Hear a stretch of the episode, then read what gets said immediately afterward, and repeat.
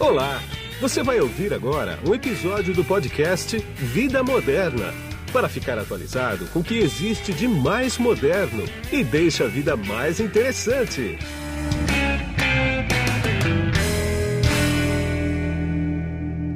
Bom, quem está na ponta da conexão aqui comigo agora, através do GoToMeeting da LogMeIn, é o Felipe Shepers, que ele é o COO e um dos fundadores do Opinion Box. Tudo bem, Felipe?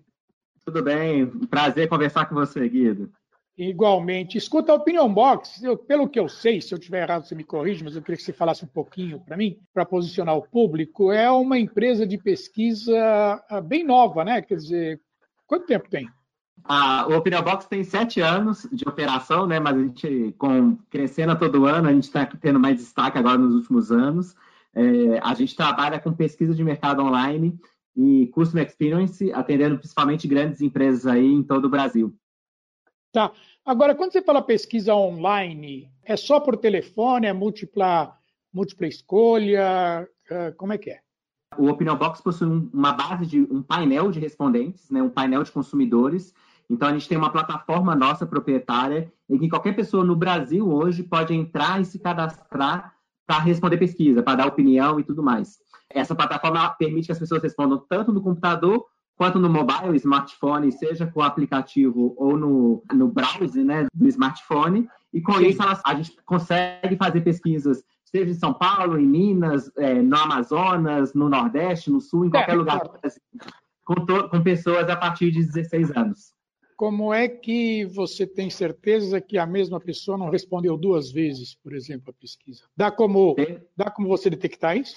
Perfeito, sim. A, o Opinion Box nasceu dentro da indústria de pesquisa tradicional, vamos dizer assim, é, uhum. e a gente tem uma preocupação gigantesca com a qualidade dos dados, então é, todo mundo que se cadastra passa por uma série de verificações, inclusive a gente verifica CPF de todo mundo na Receita Federal através de uma, de uma API, é, justamente para garantir que nossa base é feita de usuários únicos. Né?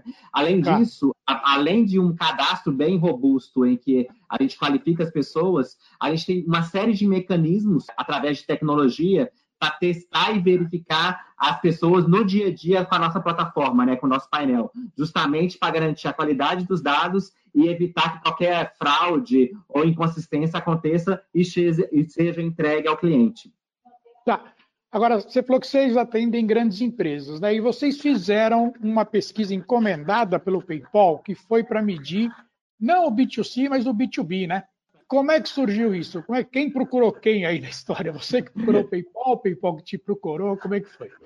Perfeito. A gente tem uma relação com o PayPal de, se eu não me engano, três ou quatro anos já, em que a gente já fez vários estudos. Esse foi o primeiro com foco B2B, né? A gente eh, já fez outros estudos diversos é, com foco B2C. Tá. Nesse caso, eles procuraram a gente porque eles estavam querendo entender melhor como os empreendedores e donos de negócios do Brasil, é, de diferentes segmentos, áreas, se relacionavam com o tema de acesso ao crédito. Né? Então, eles encomendaram tá. para a gente uma pesquisa em que a gente ajuda do início ao fim, né? desde a formulação do briefing do questionário até a entrega dos resultados e da análise, a, hum. trazendo insights sobre esse tema e como que as, os empreendedores estão lidando com essa situação.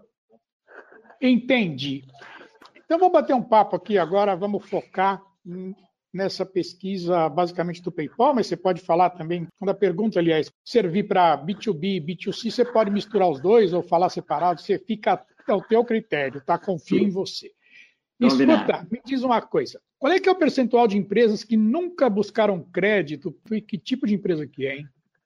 Legal. Uma coisa que é importante, né, destaca nessa pesquisa que foi encomendada pelo PayPal, é que ela foi realizada em janeiro. Então, ela foi realizada antes, da, é, nesse, nesse contexto de pandemia, do Covid-19. Então, ele tá. traz bem um retrato antes dessa, dessa crise e vai ser bem interessante a gente ver como que os comportamentos das empresas e das pessoas vão mudar a partir, durante e depois da crise, né?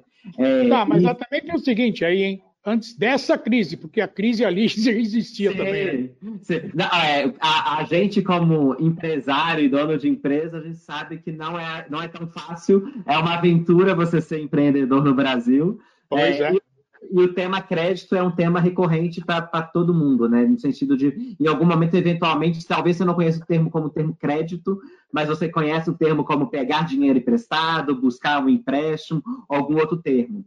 O que a gente verificou nessa pesquisa? Que 31% nunca, em nenhum momento do seu negócio, buscou crédito. Então, você tem ali 70% que já teve alguma experiência, uma tentativa de, de conseguir um crédito em alguma instituição. E 31% tá. nunca buscou. Só que mais do que isso, a gente viu que pessoas que têm um autoconhecimento de crédito têm uma, uma tentativa maior. Ou seja, pessoas que conhecem mais do assunto já tentaram mais acesso a crédito. Pessoas que desconhecem o assunto são aquelas em que mais acontece a não, a não tentativa de buscar um crédito no mercado. Que coisa, hein, cara? Quer dizer que 30% nunca pegaram. Agora, normalmente, as pessoas ou as empresas, não importa, porque muita empresa é uma pessoa ou uma, uma pessoa é uhum. é uma empresa, aí mistura tudo. normalmente, as pessoas utilizam bem o que elas pegam de empréstimo.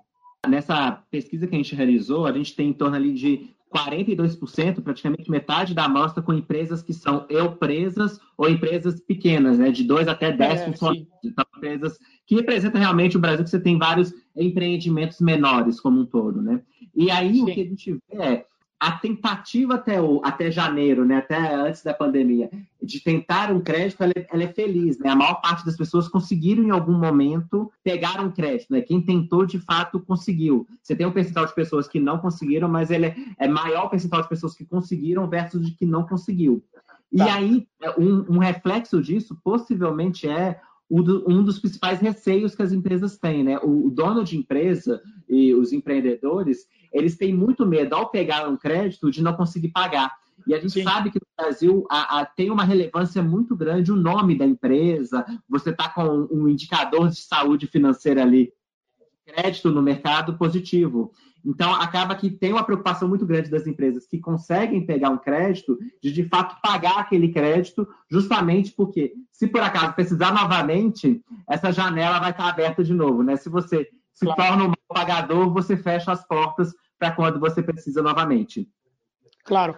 E diz uma coisa, você chegou a medir qual é que é a finalidade do crédito buscado? Quer dizer, para que, que o crédito estava sendo buscado efetivamente? Para ampliação do negócio, para quitar alguma dívida? Para que, que foi?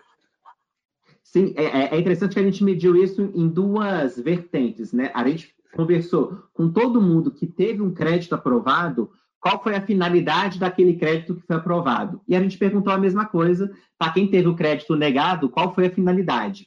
O que tá. tem de interessante? Primeiro que é, os dois principais itens do crédito aprovado e negado são iguais, são, são, são os mesmos, que é para você fazer um investimento programado em expandir o negócio e para você tá. comprar mais mercadorias e produtos. Então, seja como aprovar ou negado, essa, a, a chance de você ter dá na mesma, não é uma coisa que aumenta ou diminui. Porém, no item pagar contas atrasadas, a chance de ser aprovado é menor, porque apenas 11% de quem teve crédito aprovado, a finalidade era para pagar contas atrasadas. Porém, quando você vai para o crédito negado, esse percentual vai para 20%, ou seja, hum. dobra tamanho. Né? E aí, se a gente considerar no nosso contexto atual, em que várias empresas estão tendo ali dificuldades para fazer o pagamento de seus fornecedores, possivelmente a, a demanda para de pegar um crédito para pagar contas atrasadas vai aumentar e esse é um dos motivos que favorece você ter o crédito negado, né? Então vai ser um desafio, é, de fato, para quem está passando por essa, esse dilema nesse momento. Quando vocês fizeram essas pesquisas aí, conseguir o crédito estava fácil? Você até que disse, até que respondeu na anterior aí que estava mais ou menos fácil, né? Agora, tem uma variação de acordo com o mercado de atuação do tomador, essa facilidade ou dificuldade de conseguir o crédito? O que a gente viu, é, principalmente, é a facilidade em você conseguir o crédito é bem correlacionado à vivência daquele empreendedor, daquele dono de negócio com produtos financeiros, né? Então, quanto mais você conhece de produtos financeiros, não apenas de crédito, né? Você conhece como funciona um empréstimo, um crédito consignado, o capital de giro, como... quando você conhece mais produtos financeiros como um todo, é mais fácil você ter sucesso numa tentativa de buscar crédito, né? Então, se aquela empresa é uma empresa que tem pouco é, é, entendimento claro sobre o mercado financeiro, isso dificulta as regras do jogo, vamos dizer assim, e diminui a chance dela conseguir sucesso numa tentativa de buscar crédito. Ela até pode conseguir, mas ela também, ela, ela talvez vai sofrer um pouco mais, ela vai tomar alguns nãos primeiro, para depois conseguir sim. o sim, né? Ela vai ter que vivenciar mais para falar assim, qual que é o caminho melhor para eu conseguir tomar o crédito de forma mais otimizada, né? Vamos dizer assim. Depois que a pessoa recebe alguns nãos, ela vai começando a entender melhor qual que, é, qual que são as pedras do caminho, né? Qual a melhor forma de fazer a curva ali, para otimizar a experiência e aí ter sucesso nessa busca pelo crédito. Então a gente vê claramente que é, o nível de conhecimento financeiro impacta na taxa de sucesso em você conseguir ou não um crédito para o seu negócio. Entendi. Agora, estava batendo um papo antes e essa pergunta aqui me surgiu enquanto a gente estava conversando, né? Quer dizer, quais são as instituições que os tomadores de crédito confiam mais, hein? E também aqueles desconfiam, né? Já que para falar de confiança. Sim, sim. É, é, é, interessante que a gente fez exatamente essa pergunta, né? A gente, fez, a gente pediu para as pessoas é, é, colocarem numa escala em que eu desconfio totalmente e eu confio muito é, em alguns tipos de instituições para falar o quanto que eles confiam ou não para pegar um crédito, né? E ali, tá. em primeiro lugar, disparado, você tem 73% das pessoas, né, dos, dos, donos de negócio e empresa, confiam é. em bancos tradicionais para pegar crédito. Depois, tá. em segundo lugar, você tem os bancos digitais, 56%, e depois, numa escala um pouco menor, com 47%, as fintechs, e com 41% as lojas de crédito. Então, você tem ali o banco tradicional com uma reputação, vamos dizer assim, muito forte, que é justificada pela, pela reputação dos bancos como todo, e porque são instituições que têm muitos anos, e os bancos digitais e as fintechs vindo um pouco num patamar mais baixo de confiança, até porque é uma realidade mais recente, nossa, como, como no mercado como um todo, encontrando bancos digitais e fintech. Claro, quer dizer, essa resposta então era múltipla escolha, né? Você podia escolher mais de um, né? É, na verdade, é para cada, cada um do, das instituições, ele falava em qual nível de escala ele está. Ah. Ele poderia confiar em mais de uma, então a gente vê claramente que é, as pessoas confiam muito é, em vários tipos de instituições, só que a, a, instituição que mais se destaca agregando assim, o maior percentual de confiança são os bancos tradicionais. Entendi.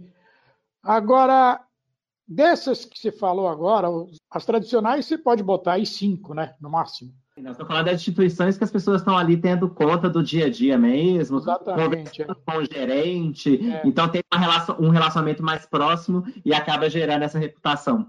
É, e você sabe que tem gente do outro lado, né? Porque fintech, banco digital, você não vê ninguém na história. Outra coisa, quais são as instituições que mais facilitam e dificultam a tomada de crédito? São as tradicionais, são as fintechs, são os, as digitais? Você teve, teve como medir isso?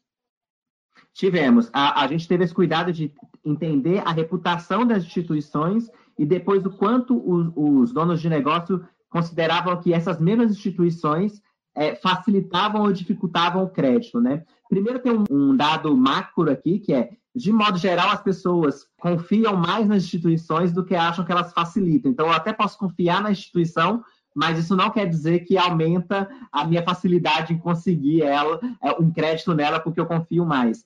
Porque, na verdade, o banco tradicional, que antes estava em primeiro em confiança, ele cai para o último lugar quando a gente fala em facilidade. Né? Então, Oi, somente 30% consideram que os bancos tradicionais facilitam, é muito fácil fácil ali você conseguir, de fato, pegar um crédito. Sendo que, em primeiro lugar, está os bancos digitais, com 37%, depois as lojas de crédito e as fintechs. Então, o banco tradicional sai de primeiro lugar para último lugar e os bancos digitais eles sobem ali do segundo lugar para o primeiro lugar em relação à facilidade. Que interessante. E os tomadores de crédito também, aí é uma pergunta correlacionada, né? Os tomadores, eles acham just, justas as formas de concessão de crédito?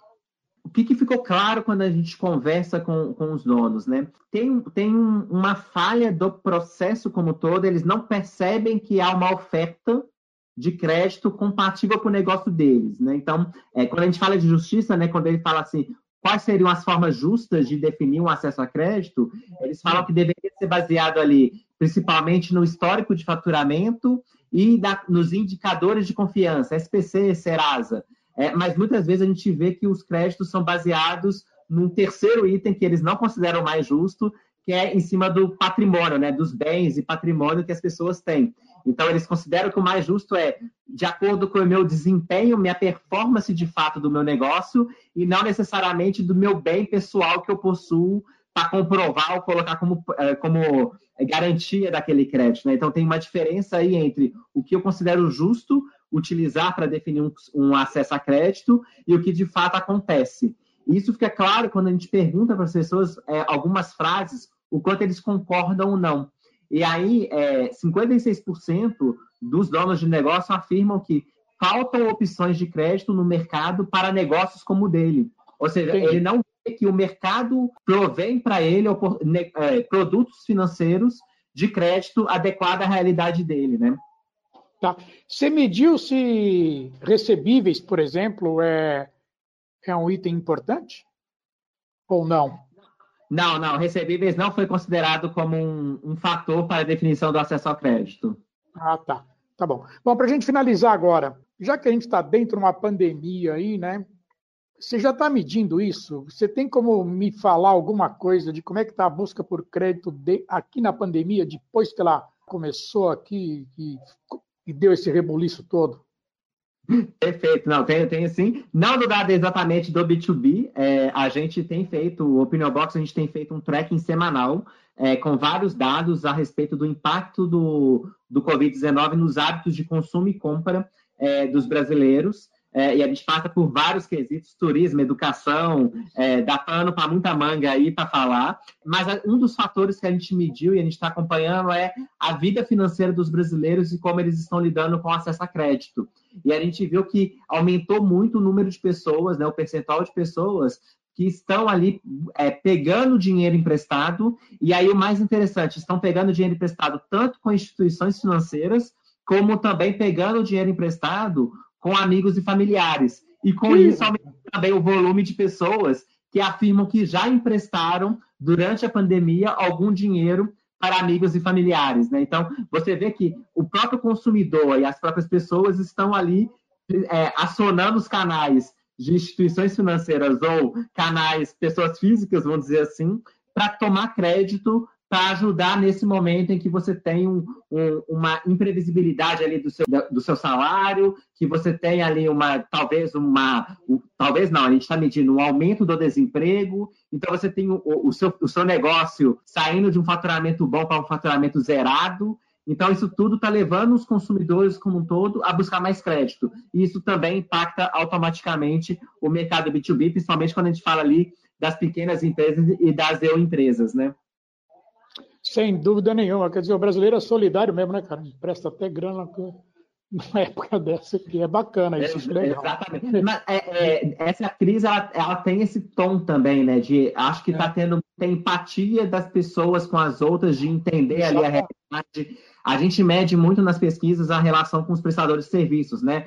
Diarista, salão de beleza, personal trainer, é, terapeuta, psicólogo, que são prestações de serviço que foram altamente impactados pelo movimento da Covid. A gente vê como que teve um percentual significativo de pessoas que suspenderam o serviço, mas continuaram pagando o serviço, mesmo sem usufruir, porque sabe que a outra ponta precisa daquele valor para sobreviver. Então, é, a gente vê também várias, vários exemplos de empatia ali e solidariedade nesse momento, de, nesse contexto nosso meio conturbado.